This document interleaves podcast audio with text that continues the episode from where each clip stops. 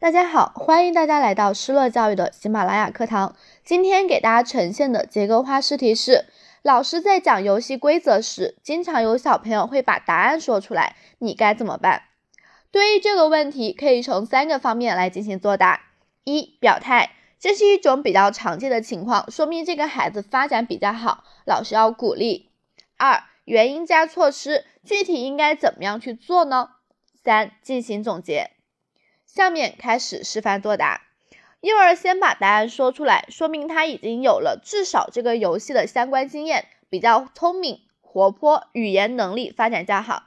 对此，我会这样去引导：首先，我用眼神表达对这位小朋友的肯定。我会先问其他小朋友他说的是否正确，或者再请其他幼儿再说一遍，鼓励幼儿们多说，更多的去表达。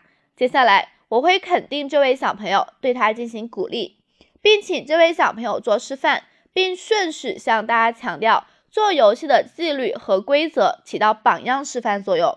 随后，在开展游戏的同时，针对这位小朋友适当增加游戏的难度，满足游戏给这名小朋友带来的快乐。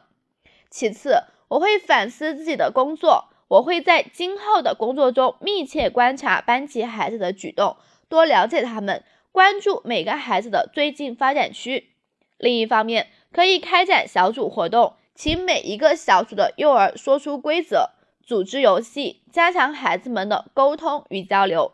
游戏规则的设计和材料的投放应具有层次性，难度和玩法应具有梯度，实现每个幼儿的参与活动当中实现玩中学。